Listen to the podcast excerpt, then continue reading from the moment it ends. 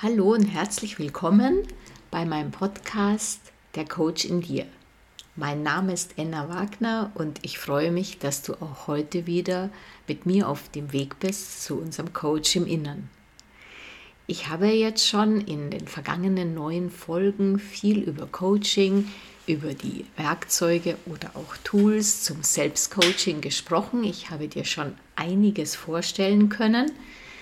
Ganz besonders lege ich Wert auf das sogenannte Model von Brooke Castillo, das ich als Basis, als wesentliche Grundlage für meine Art zu coachen heranziehe und verwende. Wie du weißt, sind nach diesem Model die äußeren Umstände sowie das Verhalten anderer Menschen Dinge, die völlig neutral sind, die keinerlei Einfluss auf unser Wohlbefinden haben, auf unsere Gefühle, auf unsere Gedanken, obwohl wir es, sofern wir im Coaching noch nicht sehr fortgeschritten sind, genauso empfinden würden. Du regst mich auf, das Wetter ist so schlecht, es schlägt mir aufs Gefühl, aufs Gemüt. Wir wissen jetzt, dass die Dinge im Äußeren völlig neutral sind und dass es unsere Gedanken sind, die es dann zu dem machen, was es dann für uns ist und entsprechend diese Gefühle auslösen, die wir dann als häufig negativ bezeichnen. Dieses Model gibt uns sehr viel Selbstverantwortung. Ja, es zeigt uns, wo die Macht in unserem Leben ist und fordert uns auf, zu dieser Macht zu stehen und sie auch auszuüben. Letztendlich natürlich auch die Verantwortung in unserem Leben zu übernehmen, denn Macht bedeutet auch immer gleichzeitig Verantwortung. Jetzt magst du dich vielleicht fragen, ja, interessant, das ist da so in Amerika erfunden worden. Ähm, ja, vielleicht fu funktioniert es ja auch gut. Ist es etwas, was jetzt aus dem 21. Jahrhundert stammt? Woher wissen es die Amerikaner so genau? Sind die so fortgeschritten? Hat es vielleicht aber letztendlich auch Sigmund Freud erfunden mit seiner Psychologie? Frage, wo sind die Grundlagen, wo sind die Wurzeln allen Coachings. Es mag dich überraschen, was ich gerade aufgezählt habe, sind nicht die Wurzeln.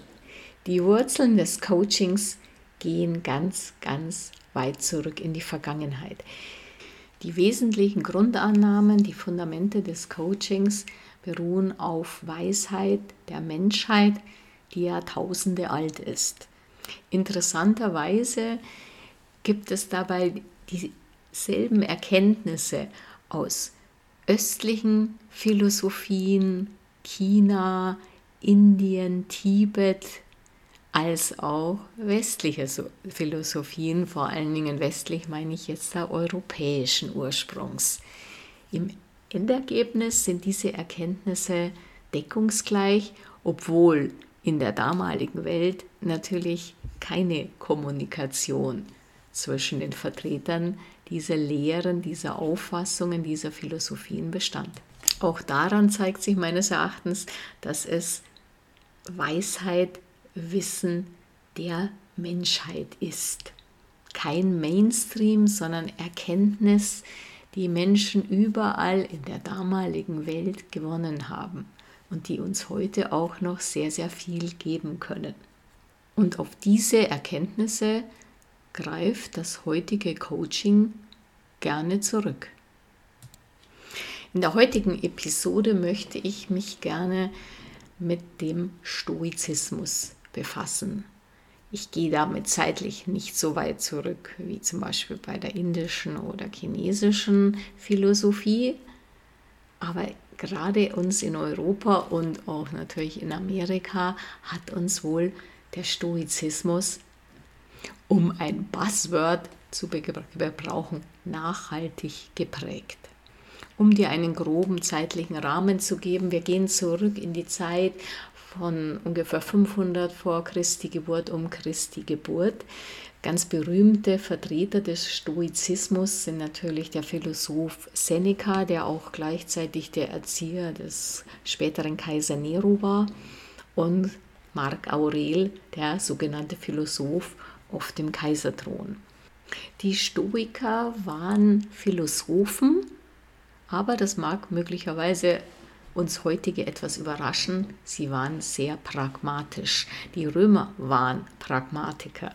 Insbesondere Seneca, der sehr, sehr viel auch über die Philosophie geschrieben hat, hat sozusagen praktische Ratgeber geschrieben. Seine Zeitgenossen, das, dessen war er sich bewusst, erwarteten so etwas, erwarteten keine völlig abgehobenen, verschraubten philosophischen Theorien. Die Römer waren immer interessiert an etwas Praktikablem, Handhabbaren. Deswegen ist der Stoizismus auch so interessant für das Coaching. Die Stoiker stellten sich die Frage, wie alle Philosophen, wie führe ich ein gutes Leben? Ihre These war dabei, es ist möglich, ein gutes Leben zu führen, egal wer du bist. Es hängt nicht von deinem Status ab, von deiner Bildung, von deinem sozialen Hintergrund. Ja, selbst der Kaiser Mark Aurel war ein Stoiker und er sagte, ich darf zitieren, wenn man schon in einem Palast leben muss, dann kann man auch wenigstens gut darin leben, also nach philosophischen Grundsätzen. Eine wichtige stoische Erkenntnis liegt darin, dass die äußeren Umstände keine Rolle für unser Glück spielen. Das kommt uns bekannt vor, nicht wahr? Es kommt aus Sicht der Stoiker darauf an, was wir aus diesen äußeren Umständen machen. Das Außen liegt nicht in unserer Macht. Es sind nicht die Ereignisse im Außen, die uns glücklich oder unglücklich machen. Nein, es ist unsere Reaktion darauf. Wie reagieren wir auf Dinge, die im Außen geschehen? So sagt der Kaiser Mark Aurel in seinen Meditationes, in seinen Betrachtungen, sieh in dein Inneres, dort ist die Quelle des Guten, Sie ist jederzeit bereit zu sprudeln, solange du nur gräbst. Und der Philosoph Seneca meint, dass die Dinge nicht schwer sind. Es sind wir, die sie schwer nehmen. Wenn wir an Stoizismus denken, denken wir sicher an die stoische Ruhe. Damit verbinden wir oft auch Gefühlskälte. Jemand, der etwas mit stoischer Ruhe macht, dem ist alles egal, der kennt keine Gefühle. Damit tun wir den Stoikern jedoch Unrecht.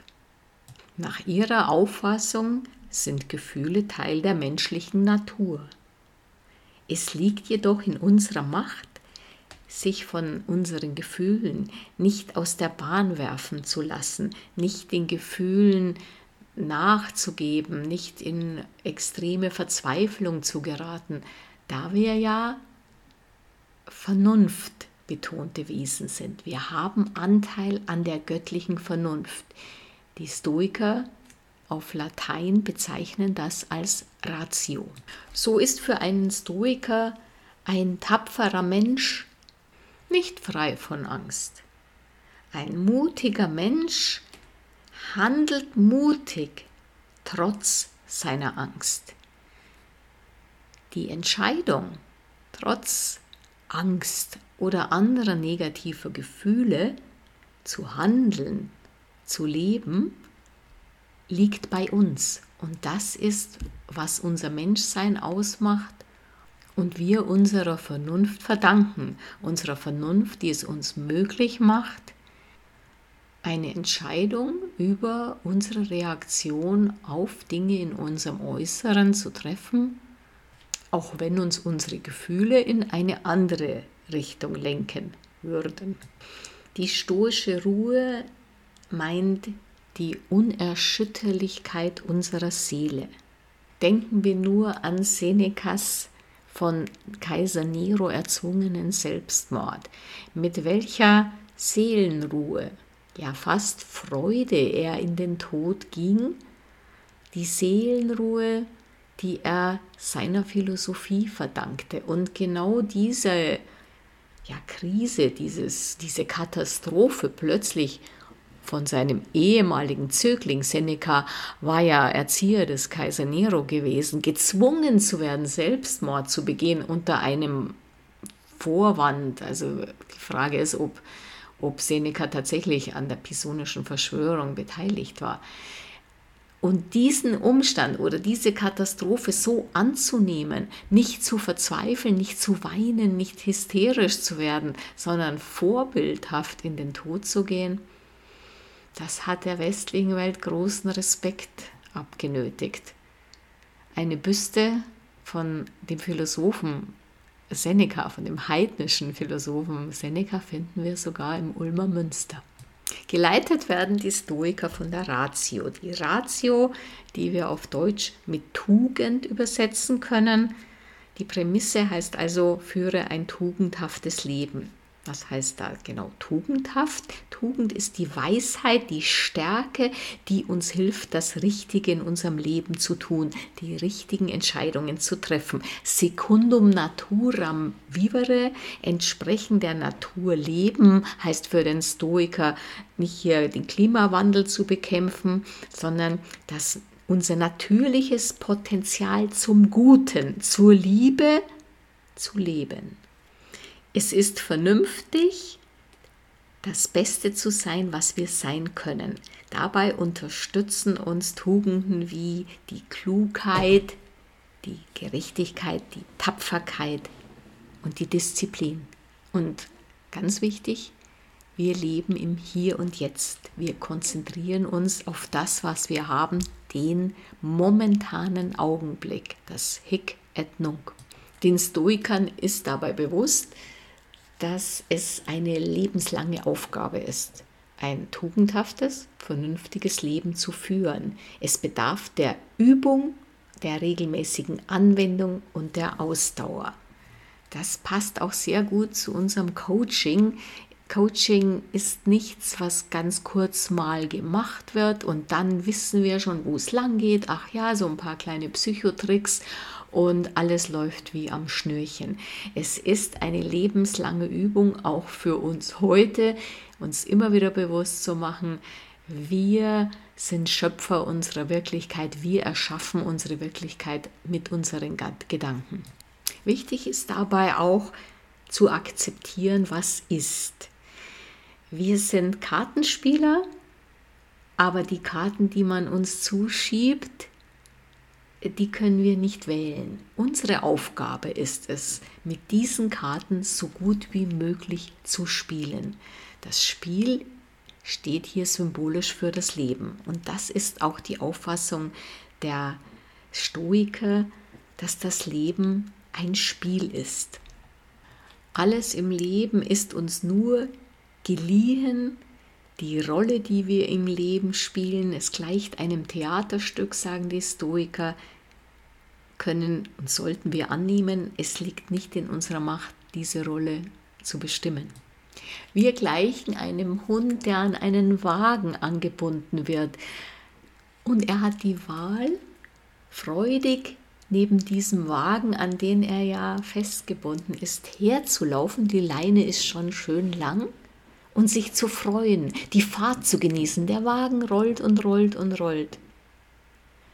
Die andere Möglichkeit wäre, dass er sich stemmt, dass er sich, dass er seine Füße in den Sand bohrt und auf diese Weise mitgerissen wird von dem Wagen und leidet.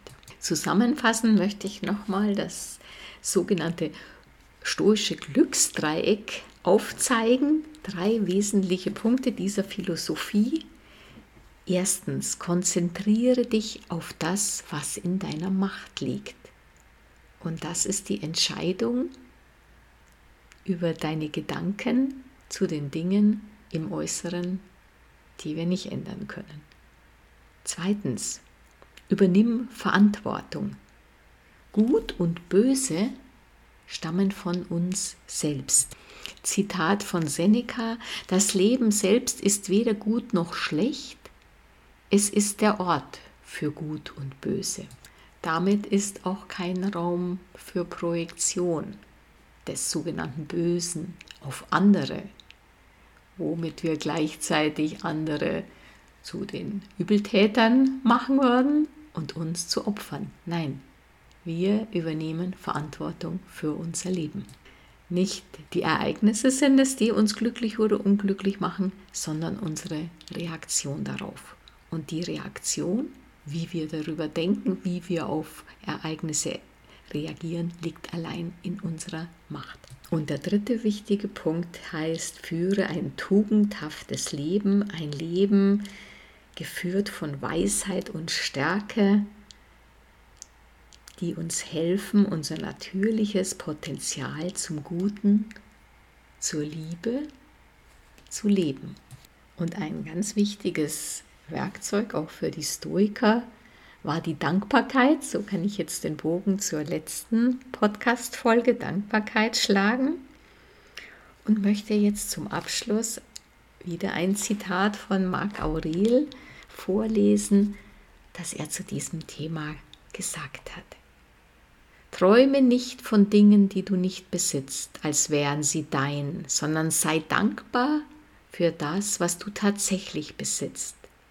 Und denk daran, wie sehr du dir es wünschen würdest, würde es dir nicht schon gehören. Aber pass auf, dass du diese Dinge nicht so sehr schätzt, dass du bekümmert bist, wenn du sie verlieren solltest.